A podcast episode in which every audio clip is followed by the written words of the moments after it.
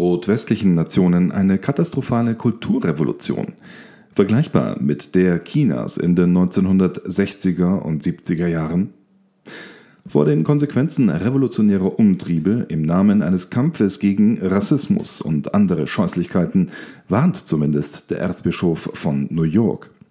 Kardinal Timothy Dolan hat die Zerstörung von Denkmälern in den USA, Großbritannien und anderen Ländern, darunter auch die Statuen katholischer Heiliger, mit dem Vernichtungswahn der Kulturrevolution in China unter Mao Zedong verglichen.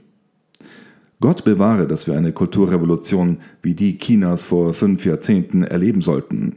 Hätten wir uns vor denen, die das kollektive Gedächtnis bereinigen und eine geschönte Geschichtsschreibung durchsetzen wollten, nicht hüten müssen? Das schreibt der Kardinal in einem Kommentar im Wall Street Journal. Die chinesische Kulturrevolution von 1966 bis 1976 versuchte ursprünglich traditionelle Elemente aus der chinesischen Gesellschaft auszulöschen, insbesondere alte Bräuche, alte kulturelle Gewohnheiten und vermeintlich überholte alte Ideen. Sowie alles, was dem ideologischen Marxismus nicht entsprechen sollte. Wer kann schon sagen, welche Statuen, Porträts, Bücher und Wittungen verschont bleiben, fragte der Kardinal mit Blick auf die aktuellen Proteste in Teilen des Westens.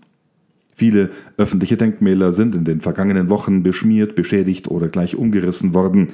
Neben Statuen problematischer Persönlichkeiten in den USA sind es vor allem auch die von George Washington, Christoph Kolumbus sowie des heiligen St. Junipero Serra, die Aufmerksamkeit erregt haben.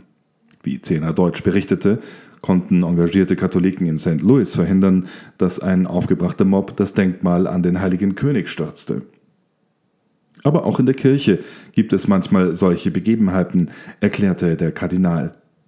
Dolan nannte das Beispiel einer Frau, die sich bei ihm beschwerte, dass ihre Pfarrei nach dem heiligen Petrus benannt werden sollte. Denn der habe doch Jesus gleich dreimal verraten. Der Erzbischof schreibt dazu weiter, da ich die Dame kannte und wusste, aus welcher Pfarrei sie stammte, schrieb ich ihr zurück, aber Sie sind ein stolzes Gemeindemitglied in der St. Maria Magdalena Kirche. Die war sicher nicht ein Vorbild an Tugend für einen Teil ihres Lebens, doch durch die Gnade Gottes wurde sie eine strahlende, inspirierende Heilige. Wenn wir als Kirche nicht nach Sündern unsere Gotteshäuser benennen könnten, dann wären die einzigen Titel, die wir noch hätten, Jesus und seine Mutter. Das gelte natürlich auch für die historischen Persönlichkeiten Amerikas, so der Erzbischof von New York weiter. Das Umstürzen von Statuen und das Zerstören von Denkmälern sei jedoch mit dem Verbrennen von Büchern vergleichbar. Unsere Kinder müssen die Vergangenheit ihres Landes, die prägenden Gestalten und deren Tugenden wie Laster auch kennenlernen. Auf diese Weise lernen wir nämlich auch und geben unsere Geschichte weiter, betonte der Bischof. Der irischstämmige Kardinal schrieb auch, meine eigene Mutter bewahrte ein Foto ihrer Eltern auf, das an der Wand unseres Hauses hing. Ihr Vater, mein Großvater, war ein Alkoholiker, der seine Familie im Stich ließ und sie schlug. Ich bin froh, dass wir ihn kennengelernt haben, den Guten wie den Bösen. Wenn wir nur perfekte heilige Menschen in der Vergangenheit ehren, dann bleibt uns wohl nur noch das Kreuz, und einige Leute würden sogar das verbieten, so der Erzbischof. Eine ähnliche Debatte ist im Land von Martin Luther über die berüchtigten Judensau-Darstellungen entbrannt. Wie geht man damit um? Mehr zum Thema lesen Sie jetzt auf www.zehnerdeutsch.de. Papst Franziskus betet indessen für eine Gruppe von katholischen Laien aus Polen. Die haben an ihn appelliert, gegen sexuellen Missbrauch in ihrem Land vorzugehen. Das teilte der Vatikan am Dienstag dieser Woche mit. Mehr als 600 Personen hatten am Montag eine ganzseitige Anzeige in der italienischen Tageszeitung La Repubblica geschaltet, in der der Papst aufgefordert wurde, einzugreifen. Der Appell, der in italienischer Sprache veröffentlicht wurde, trug die Überschrift Heiliger Vater, baue unsere Kirche wieder auf, wir flehen dich an. Der Direktor des Presseamtes des Heiligen Stuhls, Matteo Bruni, sagte dazu am 30. Juni zu Journalisten, der Heilige Vater ist über den Appell informiert. Er betet für die Absender des Appells. Die ganze Kirche muss alles in ihrer Macht Stehende tun, damit das Kirchenrecht angewandt, Missbrauchsfälle ans Licht gebracht und die Schuldigen dieser schweren Verbrechen bestraft werden. Im März 2019 veröffentlichte die polnische Bischofskonferenz einen Bericht, der zu dem Schluss kam, dass 382 Geistliche zwischen den Jahren 1990 und 2018 Missbrauch begingen an über 620 Opfern sexuellen Missbrauchs. Zum Thema Missbrauch, einschließlich der Frage nach dessen politischer Instrumentalisierung, hat es diese Woche auch wieder Schlagzeilen aus Deutschland gegeben. Genauer aus Schönstadt. Ich übergebe an meinen Kollegen Rudolf Gehrig, Chefkorrespondent für das deutschsprachige Europa. Für die einen ist es ein Schock, für die anderen eine Angelegenheit, die angeblich schon längst geklärt ist. Am vergangenen Mittwoch hat die katholische Wochenzeitung Die Tagespost einen Beitrag der Kirchenhistorikerin Alexandra von Teufenbach veröffentlicht, in dem diese schwere Vorwürfe gegen Pater Josef Kentenich, dem Gründer der Schönstadtbewegung, erhebt.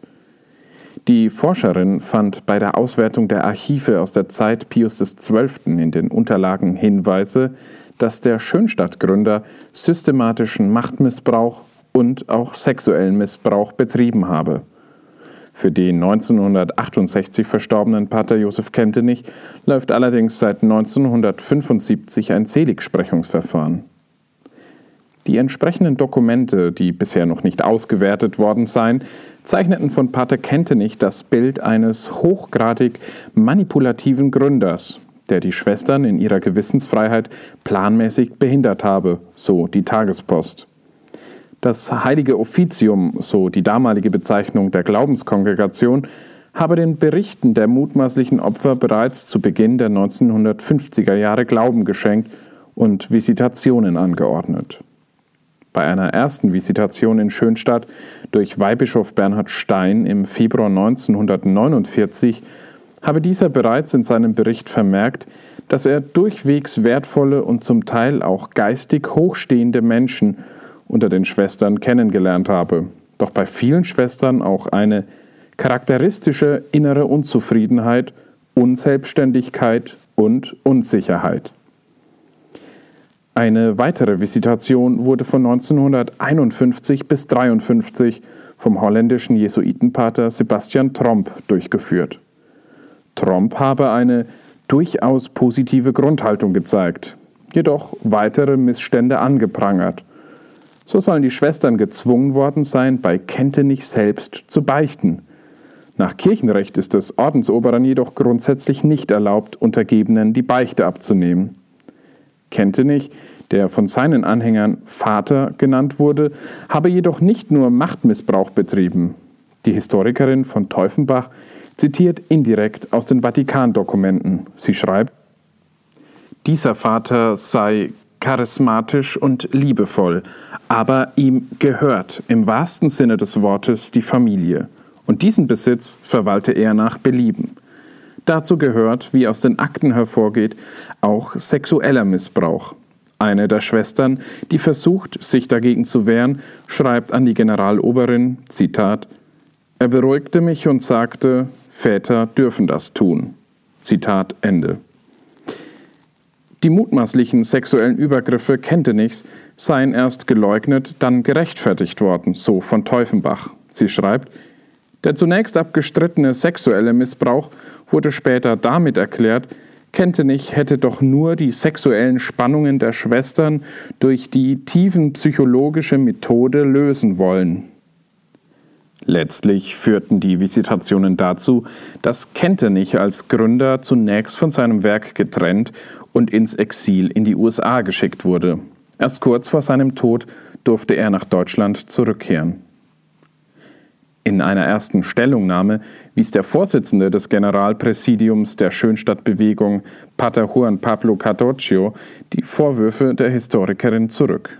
Zitat Bekannt ist, dass im Rahmen der kirchlichen Prüfung des Schönstadtwerkes in den 1950er Jahren von einigen Personen gegenüber vatikanischen Behörden Anklagen gegen den Schönstadtgründer erhoben wurden, die alle in der 14-jährigen Exilszeit des Gründers bearbeitet und entkräftet wurden. Auch im Rahmen des im Jahre 1975 eröffneten Seligsprechungsverfahrens wurden diese Themen erneut aufgegriffen und geklärt. Zitat Ende. In einer zweiten Stellungnahme wurde Cartoccio noch deutlicher. Dort wirft der Schönstadt-Repräsentant der Historikerin vor, unsauber gearbeitet zu haben. Ihre, Zitat, pauschalen Behauptungen mit wertenden Attributen spielten lediglich auf der Klaviatur der aktuellen Missbrauchsdebatte, ohne die ganze Geschichte zu kennen und zu vermitteln. So Pater Cartoccio. Pater Josef Kentenichs Verhalten anderen Personen, besonders Frauen gegenüber, sei immer von ausgesprochener Ehrfurcht und Wertschätzung bestimmt gewesen, sowie vom Prinzip körperlicher Unberührtheit, betont die Stellungnahme weiter. Die Aussagen des Visitators Tromp, die von Teufenbach zitiere, sei nicht sachdienlich, da der Jesuitenpater bei der Visitation mit seinem repressiven Fragestil, seinen auch anderwärts bekannten Temperamentsausbrüchen und Einschüchterungsversuchen, der Androhung und Verhängung von kirchlichen Strafen und dem extrem negativen Urteil über Gründer und Gemeinschaft auf die Schwestern enormen Druck ausgeübt habe. Auch dem Vorwurf, der Gründer habe das Beichtsakrament verletzt, widerspricht Cartoccio entschieden. In ihrem Bericht für die Tagespost habe es die Autorin außerdem versäumt zu erwähnen, dass sich das Schönstadtwerk immer loyal zur Kirche verhalten habe. In der Stellungnahme heißt es dazu wörtlich, in den mehr als 14 Jahren seines Exils haben weder Josef Kentenich noch die Mitglieder Schönstadts die Prüfung durch die Kirche zum Thema einer kritischen Pressemeldung gemacht. Wir von CNA Deutsch werden den Fall für Sie natürlich weiter beobachten. Auf unserer Seite können Sie die ausführliche Stellungnahme der Schönstadtvertreter nachlesen, wie auch alle weiteren Hintergrundberichte. Gehen Sie dazu einfach auf www.cnadeutsch.de. Vielen Dank, Rudolf. Das war der Zehner Deutsch Podcast am Freitag, dem 3. Juli 2020. Mein Name ist Anjan Christoph Wimmer. Ich wünsche Ihnen einen gesegneten Sonntag und einen guten Start in die Woche. Wir hören uns.